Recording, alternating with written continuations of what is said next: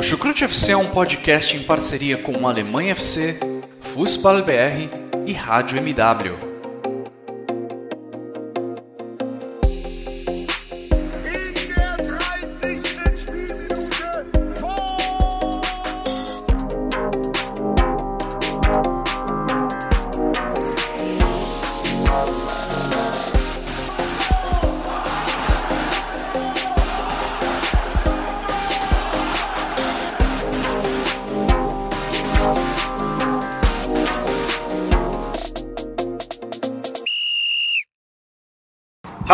Pessoal, sejam todos muito bem-vindos a mais uma edição do podcast Chucrute FC.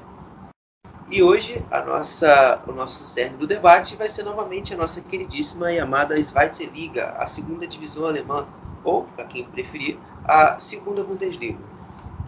Bom, é, neste final de semana a gente teve a disputa é, da 13 terceira rodada do campeonato, né?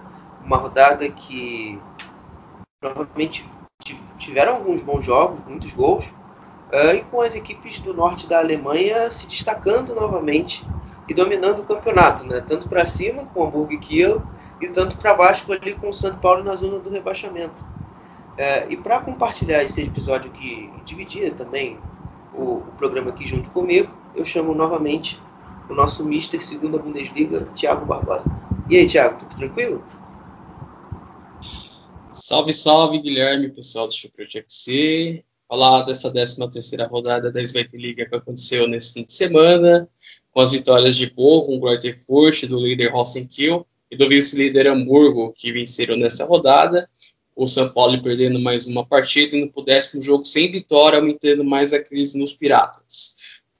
Que eles praticamente desfocados de boa parte de seus jogadores, perdeu novamente por conta dos casos de Covid que teve em boa parte do seu elenco. Falar dessa última rodada de 2020 que aconteceu nesse fim de semana. É, né, Thiago? Eu acho que é até importante aqui a gente já.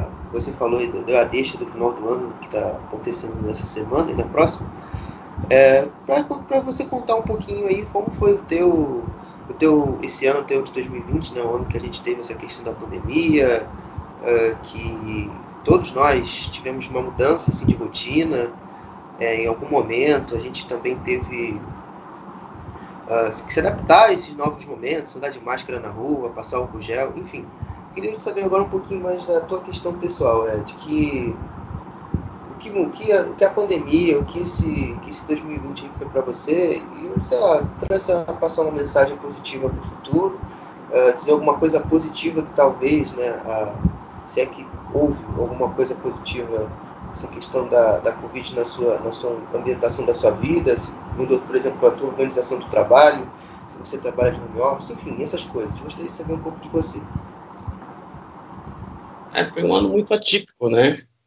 Esperar que esse 2000, é, acabe logo o ano 2020, que para mim uma, um- não foi um ano tão de boas lembranças, assim, né? Porque foi muito complicado, né? A questão aí de essa pandemia aí que afetou muitas pessoas aí, matando muita gente, né?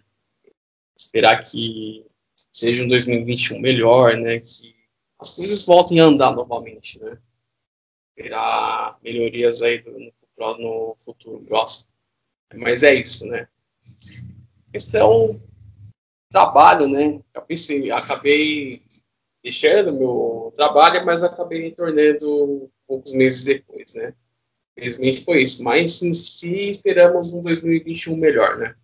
Esperar coisas boas aí, prosperidade no próximo ano. É importante exatamente essa mensagem. Eu acho que eu já disse boa parte do que eu passei em 2020 ah, no- na edição da, da classe rainha, né, que os alemães vão chamar da Bundesliga principal da, da primeira divisão. Então acho que não preciso muito me alongar muito. Só mim passar aqui uma mensagem aqui mesmo de para todo mundo que ainda que a gente não acabou a pandemia, que a gente precisa se cuidar, manter os manter os cuidados, obviamente, usar máscara, álcool gel, até quando essa situação ainda se perpetuar ah, na nossa vida, a gente tem que ter muito cuidado e, obviamente, né, porque eu, eu desejo a todo mundo que nos escuta um grande Natal, um próspero ano novo, que o ano que vem seja muito melhor que esse ano, é, que foi um ano muito difícil, um ano muito duro para todos nós. E que se você tivesse perdido algum parente, se você teve alguma complicação é, na sua vida, fica meu abraço, minha solidariedade.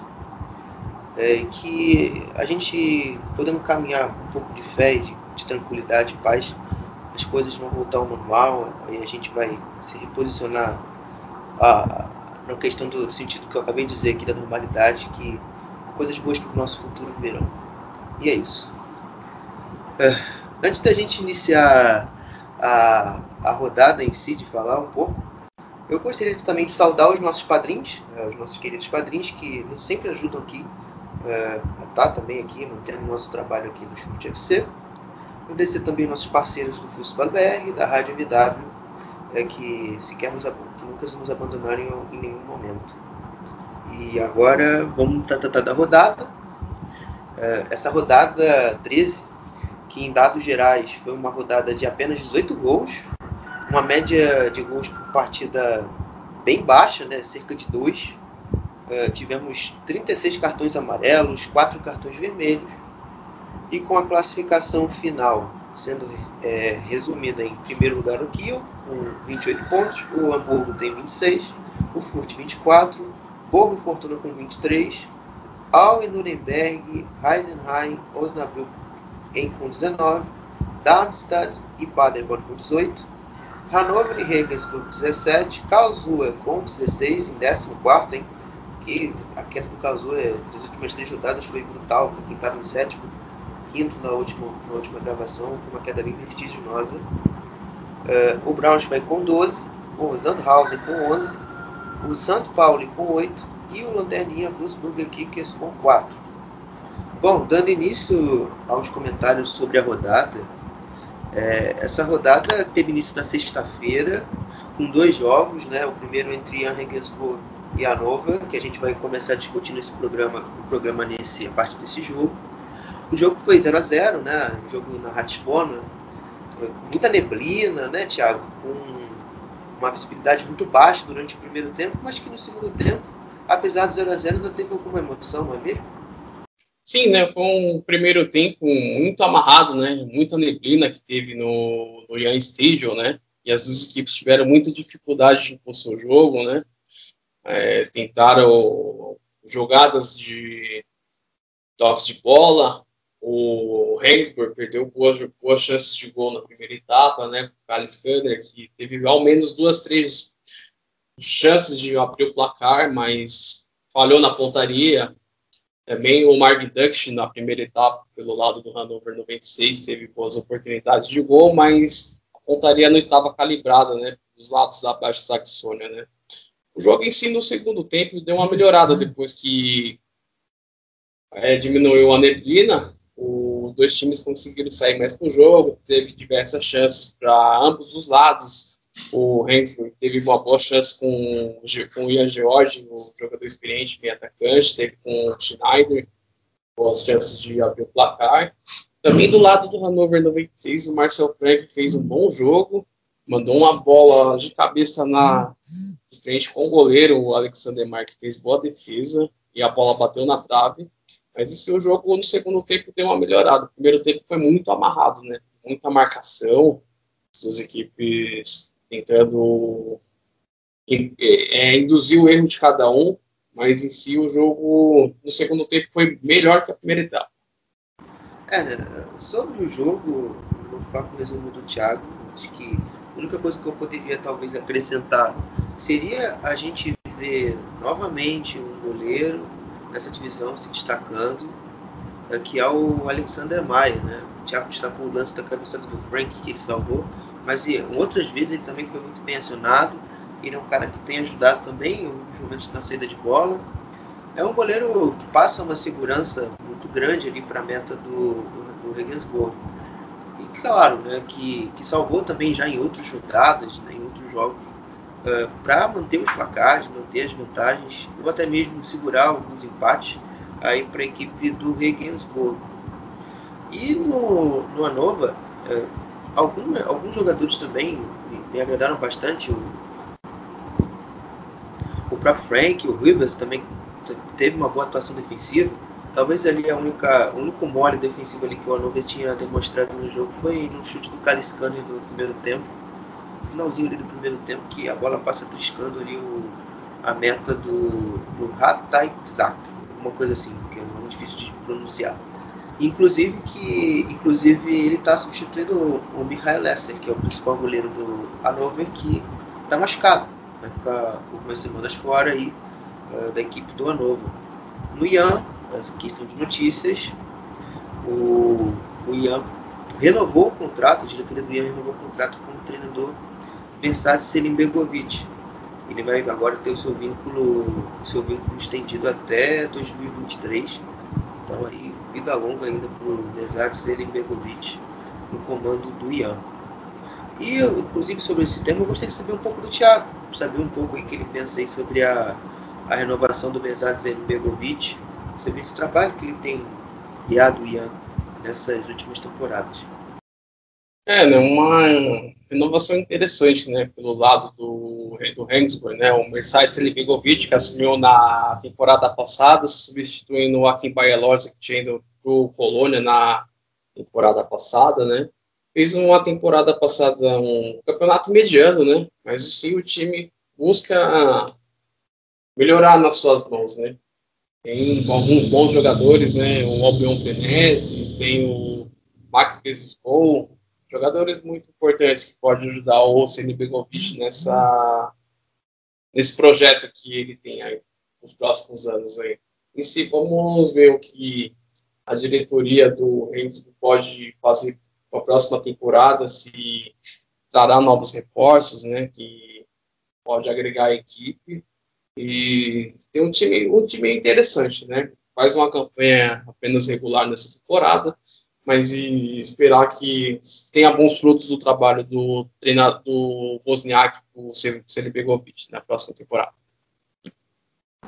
É, eu vejo ainda que agora que o perfil desse, desse time está tentando entrar nos eixos, né? já que é uma equipe que perdeu o Mark Lais, perdeu o Andreas Gaipers, está tentando ainda ter o, reencontrar o equilíbrio. Você tem o Opoco, que está chegando cada vez mais tomando conta da condição pelos lados do campo. Você, o Thiago disse também, tem o Abel Venezzi, uh, enfim, o Albers. E como conjunto é uma equipe assim muito bem já, já talhada, já bem definida. Só que, tecnicamente, o elenco no geral ainda é um pouco enxuto, talvez também tecnicamente inferior em relação às outras, às outras equipes que disputam ali não só o campeonato dele, como um campeonato um pouco superior. O que faz com que o Regis sempre empaque nessa situação mediana na tabela, como se encontra hoje ali na 11 posição no campeonato da segunda divisão. E, e é isso, né? Sobre, sobre o trabalho do Mesarzene Begovic. Sobre o segundo jogo da rodada, né? Da sexta-feira, que a gente vai tratar agora, né? Falando um pouco desse Borrom 3, Heidenheim 0, né? O Borrom que venceu a equipe do, de Frank Schmidt sem muitas dificuldades, né, Thiago? A equipe é, teve uma supremacia na partida muito grande e que fez que não tivesse muitos problemas para bater a, a equipe Blauhut. Sim, uma boa partida né, do, do Borro, né, venceu com autoridade o Heidenheim em sua casa por 3 a 0 né, uma grande atuação do Dani Blom, que fez um golaço no começo da partida, com ajuda né, do costarricense do Singapura, que roubou a bola do Jonas Feuerbach na saída de bola. Também destacar o Garrett Rochman, que fez um bom jogo, ajudando na parte esquerda do, do lado do campo do, do Borro, fez um, um, grande jogo. O Zoller, com, com seu faro de gol, né, marcou um dos gols da partida, e o Weissman também fez um belo gol no segundo tempo, né, de falta, né. E se o Borro mandou na partida, né, venceu com autoridade, fazendo o Kevin Miller trabalhar com boas defesas na partida. O Heidenheim, por outro lado, teve algumas oportunidades com o seu artilheiro Christian Pulvetter, mas o atacante novamente passou em branco, parou também no Manuel Rima, que quando acionado fez boas defesas. Em si, o, o Borrom voltando a vencer na competição depois da derrota para o Hannover 96 na rodada anterior, né? Brigando ali pela parte de cima da tabela. É, É, né? O Borro, ele começou bem até o jogo, conseguindo trabalhar bem a bola pelo lado esquerdo, com o Danilo Soares, o próprio o próprio Luzila também fazendo uma boa atuação, está tendo bastante Heidenheim ali para o seu, pro seu setor da bola, para gerar espaços nas costas da linha, né? Que a gente chama de hoje entre linhas. Ali para você gerar vantagens para o Zuli, para o Zola e também para o Holtman, ali circular e até finalizarem. Tinha inicialmente uma certa dificuldade uh, para finalizar e, ou dar o passe final, mas que com o tempo foi se diluindo, as chances foram sendo criadas, né? o, o Miller ia aparecendo um pouco mais, as finalizações iam tendo um pouco mais de perigo e volume, até para a construção do resultado ir, se, ir sendo feita com um pouco mais de facilidade. O Heidenheim, na minha humilde visão, teve ainda muitas dificuldades de sair dessa pressão, deixou muitos espaços ali atrás da, da sua segunda linha ali com três, Bonitz, essa, o Leipzig, então isso fazia com que o espaço surgisse ali às costas da linha e o, o, o Heidenheim tivesse essa dificuldade de proteger o espaço. E ofensivamente também, quando recuperava a bola, nas poucas recuperações que teve, era muito frágil. Era uma equipe que errava muito. Melhorou um pouco no segundo tempo, quando o Schnatterer entrou é, e deu um pouco mais de ajuda ali no, com o Bush, que era a principal válvula de escape, para fazer com que o Heidenheim criasse alguma coisa, mas muito pobre de fato. Foi um jogo muito ruim da, da equipe Blauhut nesse, nesse, nesse, nesse jogo contra o Borrom aí pela 13 terceira rodada. Enfim, uh, para o próximo jogo, a gente já está indo já para os jogos de sábado.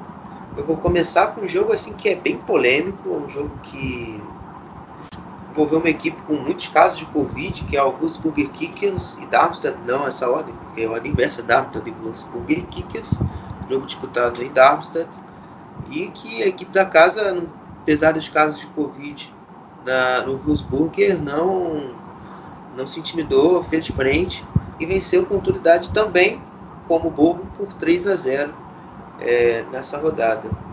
Uh, e um pouco de informação é, sobre o Wolfsburger Kickers, inclusive, uh, a equipe acabou de fechar a contratação do lateral direito Wolf Felcher, que disputava a MLS no futebol americano. Aí, a equipe do Los Angeles Galaxy aí, foi contratada há pouco tempo.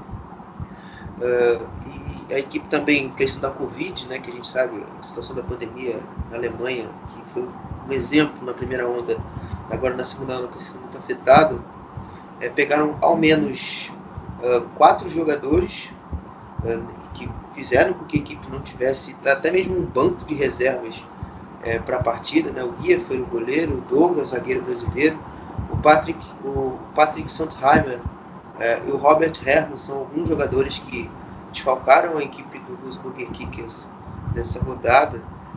E, enfim, e o Darmstadt, enfim, já disse, não tomou muito conhecimento. Eu gostaria agora também de saber do Thiago o que ele pensa é, do, do, jogo, como foi, como ele se destacou nessa partida.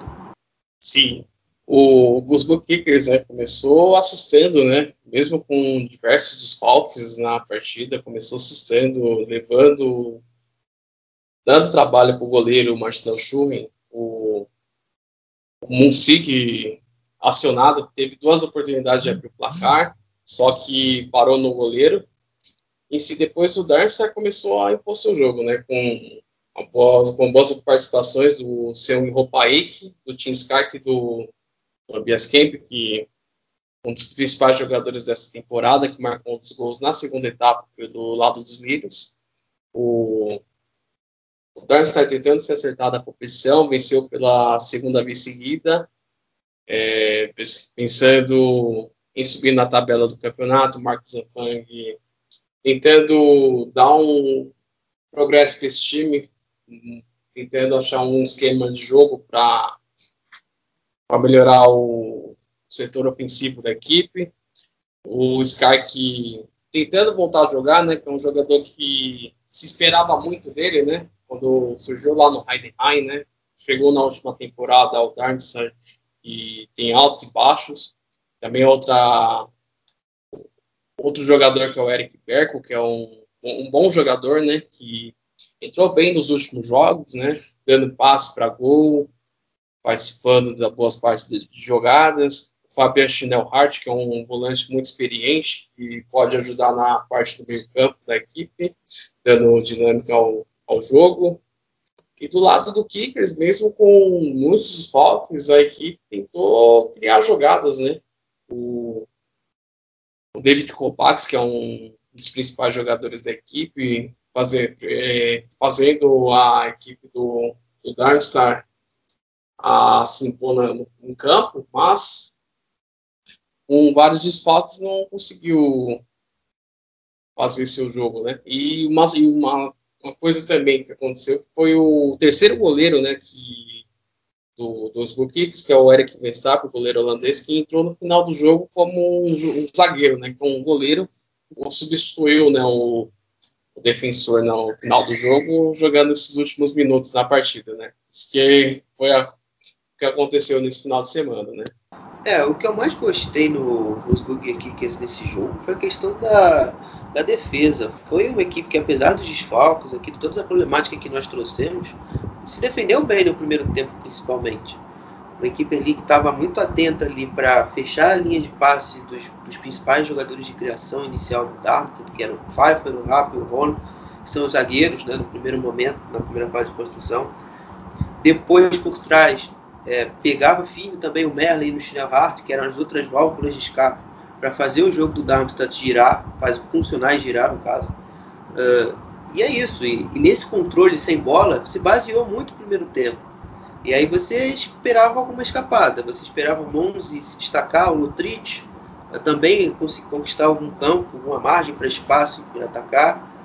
E eles até conseguiram, tanto que o Monzi consegue criar a primeira chance do jogo, cara a cara com o Schuhan, e o faz uma boa defesa. O Lutrich depois acaba finalizando de fora da área mas foi uma coisa assim muito embrionária ainda. Acho que é desenvolvimento da defesa, eu acho que fica um ponto positivo do Wolfsburger Kickers nesse jogo. Já o Darmstadt, a gente também precisava ver ele em outra condição, novamente na condição de tendo que ser o protagonista do jogo, como foi nesse jogo, como foi nessa partida. Uh, a gente viu a vitória do Darmstadt, pelo menos eu acompanhei firmemente esse jogo uh, na, contra o Furt na quarta-feira passada uma equipe que se defendeu muito bem, perdão, terça-feira, terça-feira passada, uma equipe que se defendeu muito bem uh, durante boa parte do jogo. A responsabilidade da criação da parte do jogo era feita pelo Furt. E o Darmstadt tá diminuindo o espaço, recuperando a bola e acelerando bastante ali com o Paik, uh, e Paik por um lado, Kemp pelo outro, conseguiram ter válvulas de escape ali para chegar ao gol. E a goleada foi até natural conforme, conforme as chances foram sendo criadas. Poderia ter sido até mais, por incrível que pareça. E quando teve a expulsão naquele jogo lá, também, defensivamente, se organizou bem. Uh, enfim, e eu acho que talvez o único outro destaque que eu possa trazer para o Darmstadt é a questão do Fabian Roland, que o Paik também teve um bom jogo tal. O Durzum até.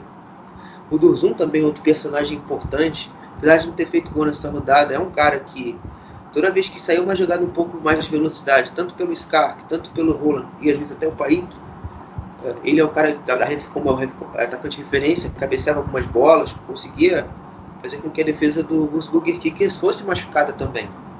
Então era aquela outra válvula de escape, essa então bem letal mesmo.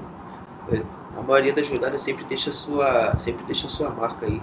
Não foi o caso dessa, mas também é um cara que ofereceu perigo aí para a meta do Wolfsburger Kickers para a meta do Wolfsburger Kicker. Bom, uh, dando sequência, uh, a gente vai falar do, da vitória do Paderborn nessa rodada, depois de algumas rodadas já oscilando bastante. O Paderborn voltou a vencer na Bundesliga 2, uh, bateu o Osnabrück, um jogo de muita violência até, dois jogadores expulsos, um jogo muito picotado na Baixa Saxônia e que eu gostaria de saber do Thiago o que ele viu, né? Se ele não se resumiu apenas a pichotadas, pontapés, é, enfim, essas coisas assim meio, meio brutas que aconteceram no jogo. É um jogo muito violento, né? Das duas equipes, né? Teve dois jogadores expulsos, o Maurice Trapp pelo lado do Osnabrück, depois o Ronald Schallenberg na segunda etapa pelo Paderborn, deixando cada um com um jogador a menos, né? O jogo em si né, é um jogo onde o Paderborn saiu mais pro jogo, né? Boa parte das jogadas. O, time de Stephen Baumgarten voltando a vencer após quatro jogos sem vencer, tentando se recuperar, praticar o bom futebol que tinha praticado nos últimos jogos. Fez um gol com o experiente Ben Mitchell, né, no primeiro, ainda na, na primeira etapa. No primeiro, no segundo tempo, perdão. Mas em si o, o Osnabrück que caiu muito de produção, né? Depois de um início muito bom na competição, a equipe dos Lilavais começando a dar as suas osciladas, né? Mas vamos ver o que, pode vir aí pelos lados da baixa do time da Baixa Saxônia, né? O, o jogo em si, o Paderborn teve mais oportunidades de gol. Felipe Cole fez, fez boas defesas na partida. Chris Furch, um dos destaques da partida, muito bem no jogo, participando de boa parte da, jogo, da criação das jogadas da equipe. E se o Paderborn tenta engrenar novamente, né? Vamos aguardar o que pode vir aí no, na próximo, no começo do ano aí pelo lado do, do clube, do lado de, da Baixa Saxônia. Não, do, da Renânia do Norte-Westfália, perdão. É, é até importante a gente salientar é que o Paderborn se classificou na Copa da Alemanha, eh, eliminou o Union Berlim ontem, é, enfim, é você vendo que, apesar do jogo de ter destacando o jogo de sábado, essa vitória também teve um, uma diferença boa no aspecto psicológico dos jogadores, né? E a gente está vendo muito isso nesse período de pandemia. As equipes, quando levam uma pancada, levam uma derrota, são, as equipes demoram a ter uma reação mais rápida, né? O impacto da derrota nesse período tem sido muito difícil no aspecto psicológico para todos os clubes do mundo. Né? Eu trouxe o Paderborn apenas como um exemplo. Uh, enfim, eu acho que sobre o jogo a gente não tem muito a acrescentar não. O jogo de fato foi muito fraco. A gente vê assim, eu acompanhei novamente o jogo ao vivo. Eu sabia que alguma, o gol só iria sair de duas formas, ou da bola parada, ou de algum erro individual, ou uh, a causa de um, ou, a causa ou o efeito da, do erro individual, que no caso foi do Maurice Trapp. Uh, o Maurice Trapp foi expulso no primeiro tempo numa falta que ele cometeu em cima do Sven Ingelson, jogador do ponta do Paderborn. Ele foi expulso, perdão, foi do Sven Mitchell mesmo, todo gol, perdão, falei besteira. O Sven Mitchell, aí ele foi expulso, aí abriu a porteira, entre aspas, assim, para o Paderborn chegar ao gol. Na falta que, dessa expulsão, o Kuhn faz uma grande defesa, acontece a jogada de bola parada consecutiva ao escanteio, também uma outra grande chance, mas o gol, enfim, só se consegue no segundo tempo. E é, e é isso. E depois, quando o padre, quando o Osnabrück precisava sair mais para o jogo, o Osnabrück tinha muita dificuldade, né? Lembrando que o Osnabrück ele perdeu o seu lateral direito, né? O, o Ardini vai ficar muito tempo fora, afastado. Não tem, foi uma lesão grave, eh, não teve nem prazo estipulado. Então, o Kevin Volz jogou nessa partida na posição do, do Ardini. E a gente já vê as diferenças, né? O Ardini é um jogador um pouco mais de velocidade, um pouco mais de ataque ao espaço. O, o é um cara que é um pouco mais de sustentar um pouco mais a posse, de ajudar mais na saída de bola. Foi o que ele procurou fazer junto do, do Guganis, uh, do Blaha uh, e também do Trapp quando esteve em campo. E depois, depois que o próprio Trapp é expulso, ele tem um pouco mais de peso nesse, nesse tipo de organização, mas que não foi capaz de ajudar também na frente. E aí você vendo muita bola parada, tentativa de usar o Kerk às vezes, também o, o, o Mutalk também como alguma válvula, mas muito, muito pobre ofensivamente. Até mesmo no período da expulsão, que ali, depois da expulsão do Ron Schallenberg, foi Bumba Meu Boi, Boi Tatá, o Bafo Bafo, muita bola longa ali para você tentar fazer o gol, mas você não atingiu o objetivo e foi de fato uma atuação muito fraca. Uh, seguindo, a gente agora vai falar da equipe que é a terceira colocada na tabela, falar sobre o Greater Field, que também voltou a vencer após um revés na rodada passada, que eu já expliquei aqui, perdeu de 4 a 0 do Darmstadt na última semana e retomou o equilíbrio, por assim dizer, nesse jogo contra o Braunschweig. Uh, e, de, e, falando já do jogo em si, uh, o Braunschweig está uh, se acertando sim aos poucos. Uh, defensivamente eu particularmente gostei. E do Furt, cara, o Asta tem se provado uma boa opção, o Starch também. E, enfim, Thiago, o que, que, você acha também desses dois jogadores, além do jogo em si, né, do contexto? que, que foi essa partida aí, meu amigo. Sim, um primeiro tempo muito amarrado, né, de muita marcação, as duas equipes com dificuldades de criar jogadas, poucos chutes a gol no primeiro tempo. Absurdo tudo de fora da área, né? O Félix Cross tentou de longe, o Dominic Vidra também tentou na, no cabeceio, né? Do lado também do, dos Tregos, né? Que se recuperou no campeonato. O David Hall, uma, bom, uma, uma boa partida, né? Do ala pela esquerda, um destaque, um dos destaques desse jogo. E outro, o, o Asta, que veio, né, chegou nessa temporada, vindo do Augsburg, né? Fez uma boa partida, participando muito na, nas jogadas do ataque. Ele ajudou em boa parte dos gols da equipe do Great Forge, que se recuperou né, na competição. Né? O Abiyama né, fez um dos gols, fez, um, fez uma boa partida. E destacar também o gol do garoto Robin Kerr, né, que fez o seu terceiro jogo né, como profissional da equipe. Fez um dos gols da, da equipe bávara no final da partida. Né? É, o Braunschweig tentando se acertar né, no campeonato mesmo perdendo novamente mais um jogo. O Daniel Maia tentando impor um, um esquema diferente, né? Agora dessa vez jogou com, com, com, a linha de quatro, né? Que vinha jogando ultimamente com três zagueiros, tentando acertar essa equipe, né? E tenta se recuperar na competição, né? Mas vai tem que trabalhar muito para não voltar à Drit Liga. Né? Vamos ver os próximos jogos aqui, o próximo ano já, vamos ver, que pode vir aí.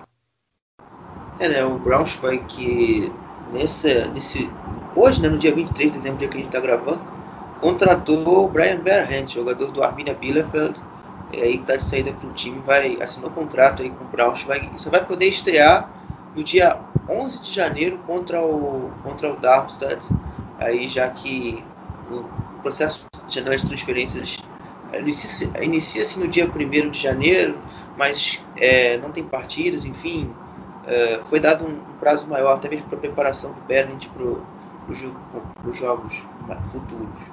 Ele assinou contrato até 2023 aí para dar uma força para essa defesa, que é muito vazada de fato.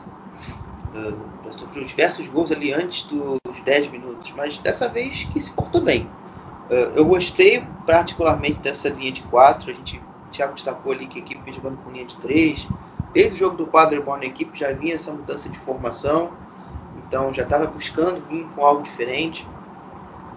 E se algo diferente naquele jogo se traduzir em resultado, dessa vez não tanto, mas que pelo menos a, a questão defensiva forte e básica, estruturada, tem, você tem encontrado uma você tem encontrado uma força. O problema no jogo foi além da, além da competência do, do grande goleiro do Furt, o Sasha Busset, que é um grande goleiro de fato, também foi, às vezes, o, a, o pé está calibrado, né? O, o Abdullah entrou no segundo tempo, tendo espaço ali, deu dois chutes, poderia ter sido até um dos gols ali da equipe do Braunschweig, uma equipe que, voltando a falar um pouco mais da defesa, se organizou melhor, usando bastante ali o Kroos, o Fábio Kaufmann, para proteger ali o, o, lado, o lado direito da defesa, o Schwenk e o Kamenbauer para proteger o lado direito, o lado esquerdo da sua defesa, perdão. E, e conseguir controlar bastante, aos poucos que conseguiu também controlar as subidas do Asta por um lado e do Raum pelo outro, já que no segundo tempo, com um maior envolvimento do, do próprio Ernst, que é o autor do gol do, da equipe do Furt, um dos gols da equipe do Fluxinha que venceram de 3 a 0 uh, conseguissem no primeiro tempo limar um pouco mais as ações, mas que no segundo já sofreu também bastante participação dos Harvard Nielsen no ataque, baixando bastante para fazer. Essa dupla Jekyll, Ernst, é, Asta mais atrás um pouco, e o próprio Nielsen ali para envolver e, e, e acionar o lado contrário, já que esse foi o, o objetivo da equipe do da equipe do Fort sempre acionar o lado contrário. Às vezes a bola estava no lado direito, a inversão era sempre para o Raul. Às vezes quando a bola vinha para o lado vinha lado esquerdo forte, a inversão era sempre visando o Asta pela direita. Então você ter essa força, encontrar o balanço defensivo do Braunschweig descoordenado. E isso no segundo tempo foi até bem executado, principalmente ali no período inicial antes do primeiro gol. No segundo gol, a partir, a partir, do, a partir do primeiro gol, perdão, o Braunschweig tenta se estabelecer em campo ofensivo e aí sofre com questão padrão de todas as equipes. Uh, eu não consigo me organizar ofensivamente bem, não consigo criar grandes chances e, e aí eu paro, eu fico refém da bola parada, de uma jogada individual, de um erro do adversário. E aí toda a atuação boa do Braunschweig foi se dissipando. Uh, basicamente isso aí sobre, sobre o jogo. Bom, uh, já falando agora dos jogos de domingo uh, que, aconteceram, né? Uh, um domingo que trouxe novamente mais uma vitória da equipe do Fortuna Düsseldorf no campeonato da Zweite Liga. O Fortuna que foi até Hamburgo e venceu a equipe do São Paulo por 3 a 0, gols de Matias Zimmermann, o gol do Edgar Preto, terceiro, e o segundo gol marcado pelo Dr. Wolfen Hennings, o artilheiro máximo dessa instituição maravilhosa, Fortuna Düsseldorf. E aí, Thiago, uh, além, dos nossos, além dos gols, da vitória, o que você pontua sobre essa partida? Sim, a quarta vitória seguida né, do Fortuna Düsseldorf no campeonato, subindo na tabela da competição. O Rose buscando acertar a equipe, né, depois de um início oscilante no campeonato. O Howard Hennings sendo um destaque novamente da equipe, marcando gol, sendo um homem importante nesse, nessa, nessa equipe. Também a boa participação do Zimmermann, muito importante na num dos gols da partida, fazendo um bom jogo, mesmo sendo um dos, um dos, um dos marcadores nessa partida. E também destacar a boa participação também do Alfredo Morales, jogador estadunidense, que fez uma boa partida. O Castemar, quando precisou ser acionado, fez boas defesas. O São Paulo, no início da partida, tinha começado bem, com querer, criando boas jogadas, mas em si o São Paulo sofrendo, sofrendo novamente, né? Tomou o gol, a equipe parece que se abate, né? Se fica toda perdida, né? O Bubala fez uma partida terrível, né? Entregou de bandeja, né, o, o terceiro gol do Edgar Pribe, que fechou a conta no final do jogo, indo para o seu décimo jogo sem vitória no campeonato. O Sved Brodesen, que foi ajudado né, pela arbitragem, né, que naquele lance ele teria que ser expulso, mas o árbitro de vídeo interveio na jogada deixa, ainda era para deixar o São Paulo com um jogador a menos, mas em si, eu não sei que a arbitragem viu se, não foi, se foi falta violenta ou não. E sim, o Dusseldorf mostrando que pode brigar pela parte de cima da tabela com essa quarta vitória seguida no campeonato, né? Está mostrando ser uma equipe que pode ser competitiva. E o, o tenta, vai impor uma postura diferente né, agora, né? Com essa forma de jogar agora que a equipe está mostrando. É, né? Sobre o jogo, não vou deixar, eu vou ficar 100% e não abro com, com a análise do Thiago.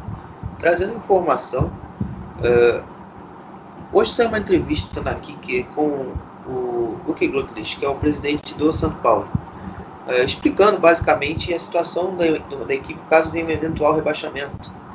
É, dizendo né, que as cotas de televisão para o São Paulo na terceira divisão seria muito pior, teria uma queda financeira, já que o equilíbrio financeiro dessa equipe é bom até, mas que menos 90% de renda de TV, você pode entrar talvez num processo de crise, além também da questão da pandemia, a questão da, da Covid, que afeta isso também de certa forma. Uh, e já trazendo algumas aspas dele, ele, ele traz que a hora que Dó já chegou há muito tempo, dizendo sobre essas perdas financeiras. Além de temos que ver como lidaremos com a situação se ela continuar por mais 6 ou 12 meses. Depois de que temos passar ajustes em todas as áreas e nada seria pior durante este tempo do que uma descida, do que uma descida, né? Fazendo uma referência talvez a um rebaixamento é, uma terceira divisão na temporada 21-22. Uh, mas talvez uma palavra de alívio né, para a torcida do São Paulo, que, tá, que se estivermos escutando, acho que é importante também para trazer o seu, seu feedback, também uh, explicar também para a gente mais detalhes ainda é, sobre, essa, sobre a situação do São Paulo no, no, no futuro. Mas enfim, voltando às aspas do, do presidente Gutlich, ele também dá talvez uma palavra um pouco mais de alívio, dizendo que tem orçamento disponível para contratações agora nessa janela de inverno. É que talvez ele vai ter que abrir de fato o bolso, porque a sua defesa é de fato muito instável. Uh, o seu gol, ele já trocou, botou o Rimmel, já trocou, botou o Brodersen, Brodersen escapa de uma expulsão. Uh, enfim, tá, tá uma bagunça de fato, até mesmo a questão do campo do São Paulo e tem que de fato talvez trazer, reforçar a posição da defesa ali, as laterais e a zaga, mas a zaga principalmente porque todos os movimentos uh, são refletidos nessa, nessa dupla, nessa dupla, às vezes até trio que o Timo Schultz tem utilizado. Olson, Avevo, Knoll, enfim, são algumas dessas peças aí que estão, estão sendo afetadas. Lawrence, que o Thiago aqui fala comigo, me corrige também.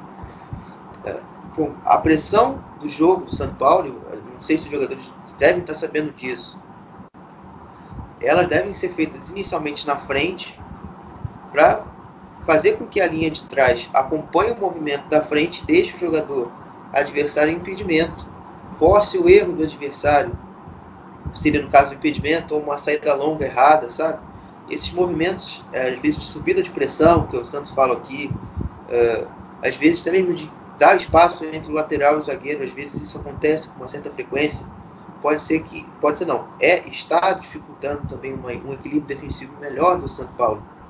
E, e, é isso, eu acho que esses jogadores estão tendo dificuldade de assimilar um pouco esse conceito da subida de pressão, de você manter a sua linha compacta de forma alta aí dentro do trabalho do Timo Schultz, que ainda bem, que ainda bem, ainda não caiu no cargo. Eu acho que o tempo que tem sido dado a ele é um tempo bom.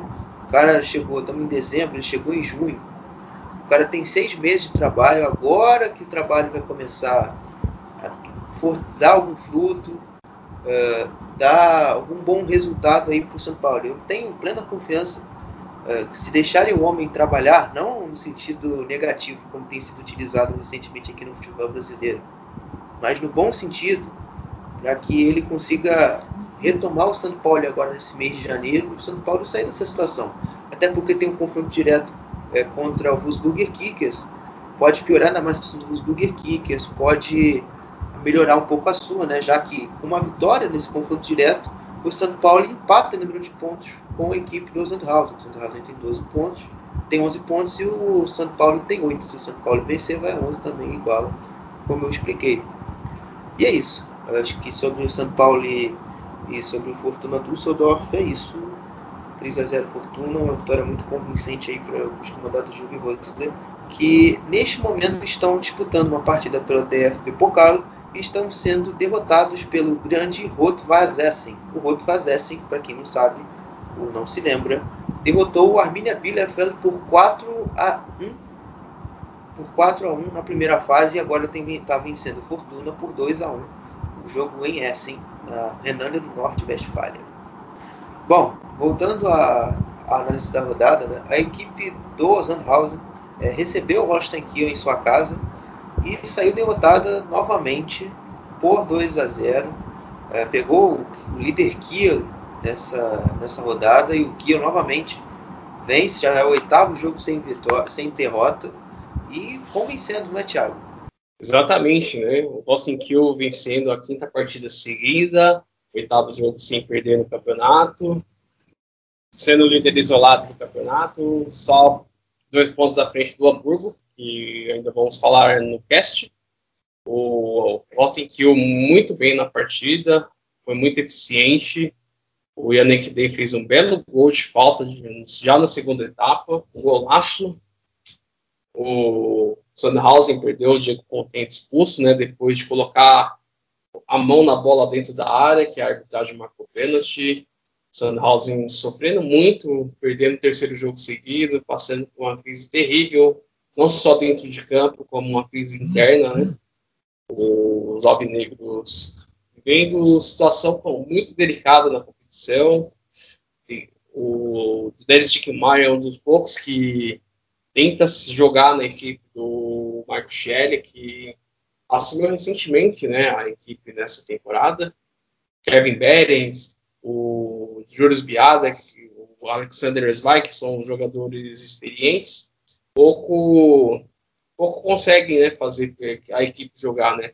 No jogo com o Hamburgo, na rodada anterior, a equipe até fazia uma boa partida até o 1 a 0 né? Quando, depois que tomou o segundo gol, a equipe desandou, né? Que colocou a equipe toda no ataque.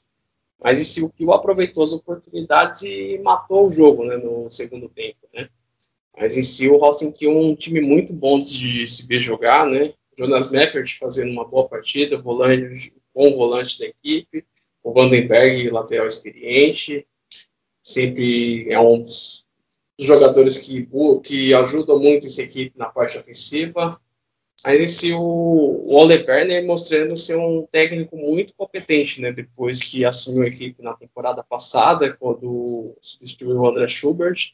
Mas dessa vez o Kim Bartos teve uma partida muito discreta depois de ter feito o golaço no jogo com o Nuremberg. Foi um jogador muito discreto nessa rodada. O Lee Jae-sung, outro bom destaque do time fez um jogo ok.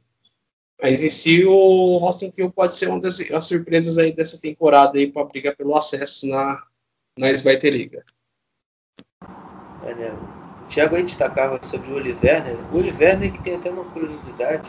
O Oliver e Rico Mazen, que é atual treinador do Buffalo B2, na região da Liga Oeste, e uma, uma mulher, a Inke Ross, que também treinou uma equipe na, na Regional Liga Oeste, a equipe do Sporting Freudelot, é, que tem mal na Regional Liga Oeste, ela, se ela tinha se tornado a, a, primeira, a primeira mulher a treinar uma equipe masculina é, na, em alguma divisão do futebol alemão. Isso é uma coisa assim, muito marcante, mas infelizmente ela não durou muito tempo no cargo. Agora em dezembro ela foi demitida aí há um pouco mais de três meses. Três, três meses não, perdão, né? Um pouco mais de seis meses no cargo lá no, no Lotte, o Lotte está muito mal na Regional Liga Oeste. Mas enfim, voltando a falar do Kiel, o, o time do Kiel teve um jogo ali muito tranquilo, não vou, não vou, é, não vou negar isso. Uma equipe que conseguia circular bastante bem a bola pelos lados do campo, principalmente ali usando o Vandenberg, uh, o Riz que sai bastante da área, o próprio Lipo que alternou bastante com o Bartels, pelo qual lado os dois trabalhavam. Tinha vontade, tinha facilidade também para chegar a bola um pouco pelo centro, usando bastante um nome que o que o Thiago falou do Meffert. O Hauptmann também teve um bom teve um bom desempenho por esse por esse trabalho bem feito na circulação. O que faltou ali antes ali dos 30 minutos foi o que ter o pé na forma, né? E o passe também perfeito. É, pé na forma faltou ali que dificultou em tese, né, um pouco essa, esse trabalho aí de vencer o Sandhausen, né. O, o Sandhausen, por sua vez, que durante esse reporte que eu trouxe dos 30 minutos, foi uma equipe que esteve muito mal defendendo uma linha de 5. Foi uma equipe que dava muito espaço, assim como o Heidenheim, que eu citei lá atrás, na sua segunda linha de, de meio campo ali, composta pelo Julius Biada uh, o, o Narre, Nicolas Narre, Narte, perdão, jogador vindo do Stuttgart, e o Taffert Schoffer não passava nenhuma confiança para a última linha, porque eram caras que supriam pressão de forma equivocada e que facilitavam até mesmo esses passes né, de um pouco mais o que, o que muitas pessoas gostam de chamar de passe pifado, né, o passe para frente, o famoso passe pula casa, em termo mais de, de pessoas que trabalham no futebol, é, e que estavam todos deles do que iam passando, né? E o Sandhausen não conseguia controlar. Isso, após esse período inicial que eu trago, melhorou um pouco, né? Mas muito pelo Narten, o Narten que que conseguiu ali é, retomar algumas posses, né? E acelerar o jogo, usar muito o Dick Mayer por um lado, tentar acionar o Contento ou até mesmo o Eswein uh, para tentar sair um pouco dessa pressão de trás, mas quando chegava na frente eram muitos erros, né? muitos cruzamentos errados, uh, muitos passes errados, então minavam totais chances do Sandhausen. E assim foi essa construção durante os 90 minutos. Né? O Sandhausen ficava nessa coisa, que tomava posse, bola no Narten, Narten acelerava, tinha campo para conduzir, mas chegava no, no terço final e, e errava. E, e, esse aí foi o recorte do Sandhausen. E quando sai o gol do Dem, aí mesmo que vira uma bagunça, né? Porque o, os outros jogadores também não conseguiam desempenhar um bom, um bom nível ali para tentar sair jogando de outra forma, para tentar sair mais longo, tentar encontrar o eixo em Keita Ruel para tentar uma saída, uma saída mais longa, que eu já que eu até comentei já sobre, e conseguir reter a bola na frente, fazer o jogo do Sandhausen fluir. E aí o Kiel foi também tentando voltar a partir ali dos 70, dos 75 minutos, circular um pouco a posse, até que no finalzinho lá o Yannis Zerra lá bota na casinha 2 a 0 e o Kiel, e o Kiel arremata o jogo. Bom, né? Uh, a gente já falou o momento que vive as duas equipes dentro do campo, mas fora dele, o Sandhausen, como o Thiago trouxe na introdução dele, é, passa por muitos problemas. Né? O presidente Jürgen Markmeier é, deu um comunicado de, à imprensa na última segunda-feira é, com os seguintes dizeres sobre a situação do Martin Fraser, né? que para quem não sabe, Martin Fraser é, agora é praticamente um ex-goleiro do Sandhausen, porque ele teve problemas internos dentro do clube e foi afastado. Abre aspas aí para o Jürgen Marschmeier. É uma medida disciplinar. Infelizmente, os limites do respeito foram ultrapassados.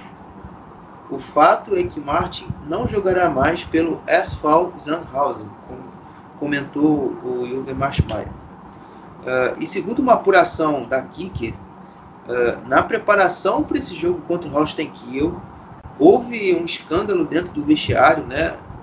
Muitos problemas internos ali, não não teve briga, né? Não teve as, chegando à situação de vias de fato, mas o presidente declarou a um portal Heidelberg 24, deve ser Heidelberg 24 horas, eu imagino, é, que apesar de não ter sido um ataque físico, foi próximo a isso.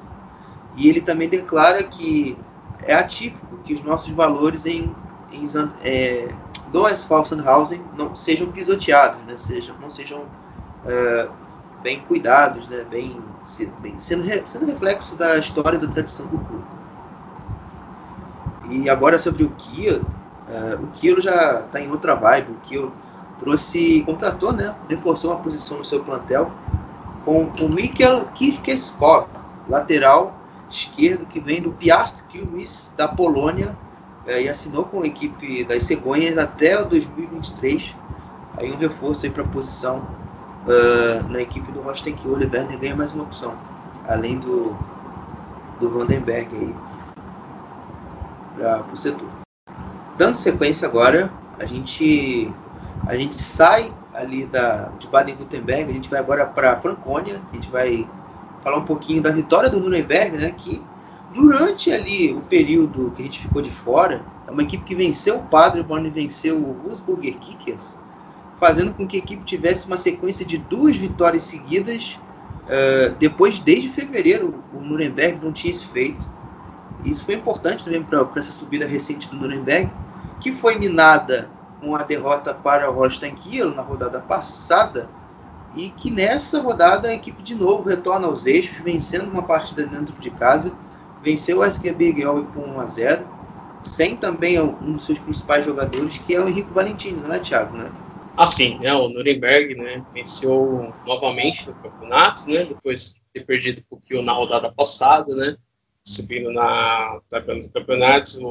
Foram esses cinco jogos foram três vitórias, né, da equipe bávara, voltando a vencer na competição, já indo para a sétima colocação, num confronto direto, né, com o Auer, né, equipe bávara muito bem no jogo, Johannes Geis novamente um dos destaques da partida, ajudando no passe do gol do Robin Hack, com a ajuda do Manuel Scheffler, que um, fez um jogo discreto, né, mas foi muito importante na participação do gol. O Christian Martelli é muito bem na partida, fez boas defesas. Do lado do, do Auer, o jogador Felipe Strauss né, fez um bom jogo né, e buscou mais a partida. O, do lado o Sanson, o zagueiro bom nas intervenções. E se o um jogo muito disputado, né? Duas equipes saindo para o jogo, Nuremberg tentando um, um estilo de jogo na, na sua equipe, o Robert Klaus tentando achar um esquema diferente, né? Cada jogo muda só, é, varia a sua, seus jogadores, tem, coloca o Fabiano Enberg, às vezes é o, o Nicola Dovedan, dessa vez foi o jovem volante no meio campo, às vezes pode ser o Sapert Singh, a parte ofensiva da equipe. Em si, vamos ver que pode vir daqui para frente do lado do, da equipe bávara, né?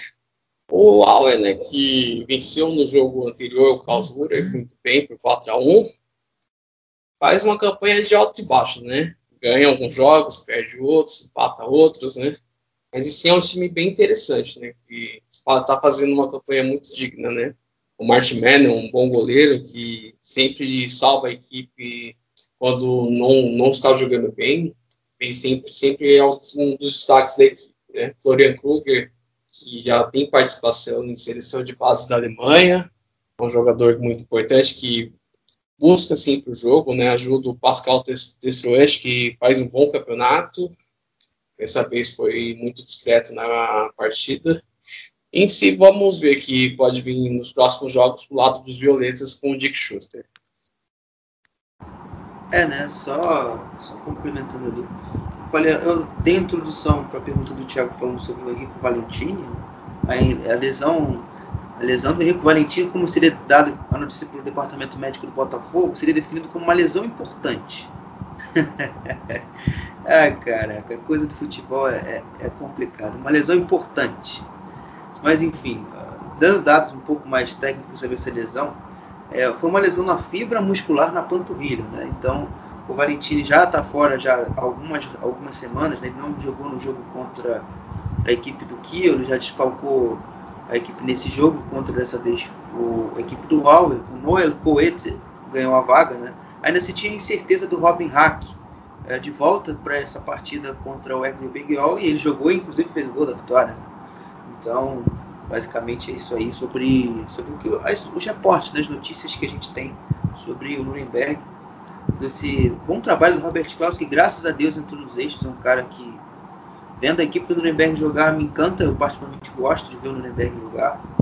É uma equipe que tem disputado bons jogos, variando bastante sistemas, é, no sentido também de jogadores. Né? Finalmente, Manu Scheffler conseguindo ganhar espaço fazendo e fazendo ser importante dentro da estrutura. Né? A gente já falou tantas vezes aqui do Lorcamp, dessa vez ele não estava assim em ação, não foi tão acionado assim. Uh, sequer também foi para o jogo, não, não, teve uma grande participação, obviamente até porque não estava presente. Uh, e é isso sobre, sobre o Nuremberg para essa sequência aí para as próximas rodadas. Bom, aí já fechando a análise da rodada 13, a gente vai falar do Top Spiel, vamos dizer, vamos dizer assim, é, no sentido nível técnico, é, para mim, disparadamente melhor jogo da rodada que foi Karlsruhe e Hamburgo, né? A vitória da equipe do Hamburgo que desembestou a vencer de novo, né? Parece que as coisas retornaram aos eixos depois de uma sequência que até se pensou em Daniel Thune fora, um, rebuliço meio complexo lá para as bandas do, do Fall, não é, Thiago? Sim, um jogo muito frenético no primeiro tempo, né? O Hamburgo tomando a iniciativa da partida, marcou o gol com três minutos de bola rolando, com o Bacriata, que vinha sendo muito contestado na, na equipe, por tá jogando, não estar tá jogando bem, fez um belo gol numa arrancada no meio campo. Em si, um jogo muito movimentado, os dois, os dois times saíram do jogo, o Karlsruhe mesmo em desvantagem, foi para cima e conseguiu o gol do empate numa falha do José Wagnoma, que falhou na, no passe que o Bijasla deu para ele, e o mais inteligente, né, deu um belo passe para o Felipe Rock, artilheiro da equipe, que voltou a, a fazer gols, né, que depois de renovar seu contrato com os azuis. Em si, os dois times saíram para o jogo, né, o, tanto o Calzura quanto o Hamburgo. Benjamin Goller levando perigo nos arremessos de fora da área. O Dudziak, muito participativo pelo lado do Hamburgo, dando dinâmica ao meio-campo. O, o Nahai, outro jogador muito participativo. O Terode, sempre iluminado, né, fazendo deixando seu gol novamente, né? Fez um gol de voleio depois de passe de Soniquito na segunda etapa. Em si, o Calzuri perdeu o Felipe Reis no, na etapa final, uma expulsão merecida, né? Que deu uma solada no David Sobe na de como já tinha levado o cartão amarelo, deixou sua equipe com um a menos, né?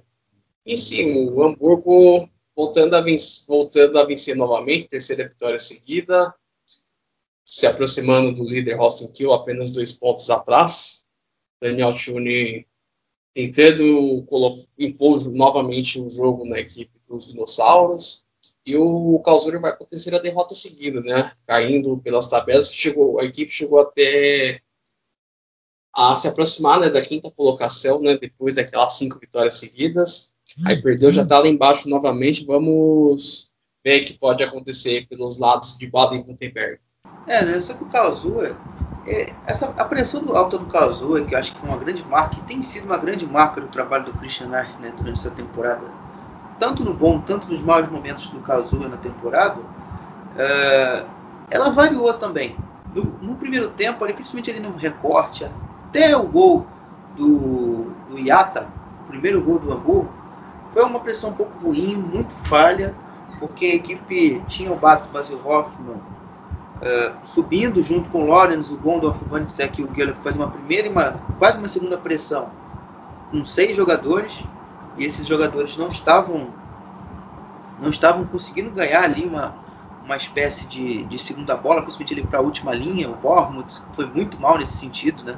O Guiazula, tanto o Guiazula, uh, tanto uh, o próprio Modeste, onde eu tô com a cabeça, Terode, venceu alguns duelos aéreos, né?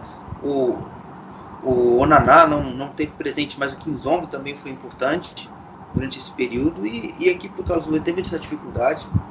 Mas assim, o gol que sai, o gol de empate, o gol, que, o gol de empate que, que, que nasce, num erro ali do, do Wagner Mann, coloca o Karlsruhe no jogo de novo. E isso foi importante também para a equipe melhorar esses aspectos deficitários naquele período inicial o gol marcado pelo Hoffman depois de uma jogada ali de, do Batman, colocou o Kazuya. Aí o Kazuya conseguiu ir bem durante esse, durante esse gol de empate, até mesmo no, no boa parte do segundo tempo, com uma pressão um pouco melhor executada. Você conseguindo colocar mais o Geller, mais o Vanitzek, mais o Lorenz na partida, esses caras sendo mais incluídos, além do Batman, que era para mim o principal destaque pressionando e, forçando um pouco mais, um pouco mais de volume, mas que após a expulsão do Reis, ali tudo retorna na mão de novo do Reis Paulo, do Hamburgo, que iniciou bem a partida. Né?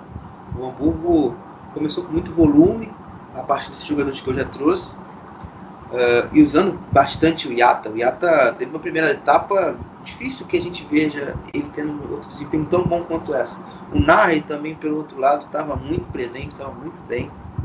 O problema, apesar do Thiago traga um ponto positivo, eu particularmente não gostei, porque eu acho que quando o jogador chega na cara do gol, ele, pô, ele errou a primeira, tudo bem, a gente entende. A segunda, eu acho, eu acho, pô, cara, aí tu já tá dando mole. Na terceira, aí eu já malho, não tem jeito.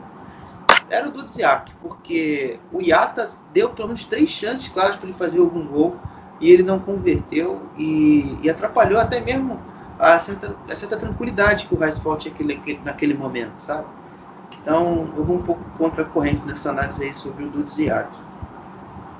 E voltando sobre o Kazu, é a expulsão do Reis coloca com que o Hamburgo vá para frente e, e, quase que pouco depois da expulsão sai o grande gol do terror aí, que é o, esse cara é absurdo na classe baixa do futebol alemão. Deu mais uns três pontos para a equipe do Hamburgo. Bom, findada a análise geral do jogo, uh, eu tra vou trazer algumas outras informações complementares. Uh, o, o Michael Witzel, que junto com o Jonas Bolo trabalha ali como diretor esportivos do Hamburgo, uh, ele teve seu contrato renovado né, para manter manter-se no clube até 2023. Né? Ele, o, o diretor da de base, espécie, né, diretor júnior da equipe do Hamburgo, Horst Hübels, tem muita história no clube, e também o olheiro-chefe, né, o, o, Klaus Costa, também renovaram é, até 2023 com as equipes dos dinossauros. Vendo nesse corpo gerencial aí, é, eu acho que é muito importante manter esse, esse, esse quarteto, por assim dizer, você uniu a experiência, a qualidade do Bolt do Mitchell nessas contratações do Hamburgo, né? Eu acho que a chegada do Daniel Tillman talvez o ponto mais alto é, nessa, nessa temporada, né? Nessa, nessa tentativa de resgatar o Hamburgo à, à Bundesliga, eu acho que, pelo menos da, da minha proximidade maior com o trabalho dos, desse trabalho, tem, tem sido um trabalho produtivo para o Hamburgo. Gostaria também de saber a opinião do Thiago acerca, acerca do tema. Acho que é importante também a gente ouvir a, a palavra dele. Sim.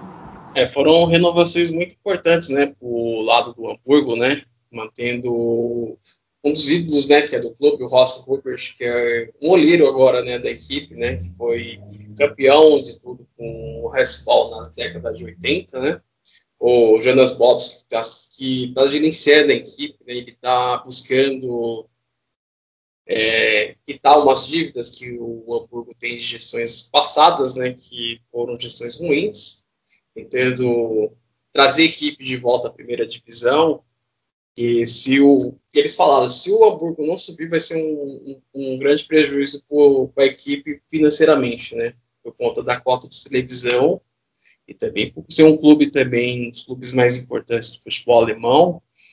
Mas se a, a renovação foi muito interessante para o lado dos dinossauros, né? Essa manutenção da parte de, interna, né? Diz que, gerei, que vai gerir o clube, né? Exatamente, né?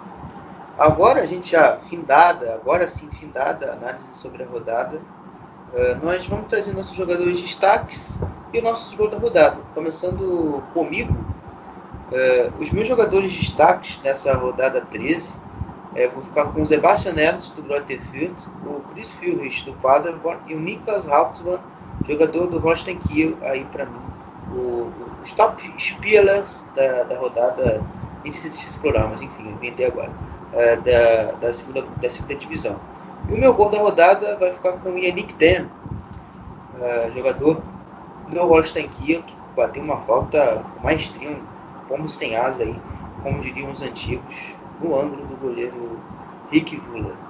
Os meus gols, os meus destaques são Tobias Kemp do Darmstadt, Johannes Geis do Nuremberg e Simon Teroge do Hamburgo. E o gol da rodada vai ser de Zane Blue do Burro. Aquele golaço que ele fez com Heidenheim, tirando a chance de defesa do Kevin Miller.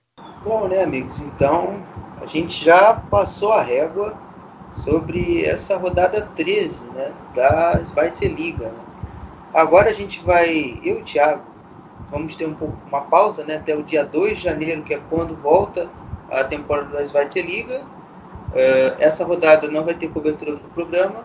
A gente volta com ter programa a partir da rodada 15, quando a gente tem os jogos da, nos, nos dias 10, 11 e 9, 10 e 11 de, de janeiro aí. Uh, para a próxima, próxima rodada 15 aí, a gente vai ter essa cobertura de volta. Dito isso, é, eu desejo a todos um grande Natal, um grande Ano Novo e um forte abraço aí. É, que 2021 seja um grande ano para todos. É isso. Um grande abraço a todos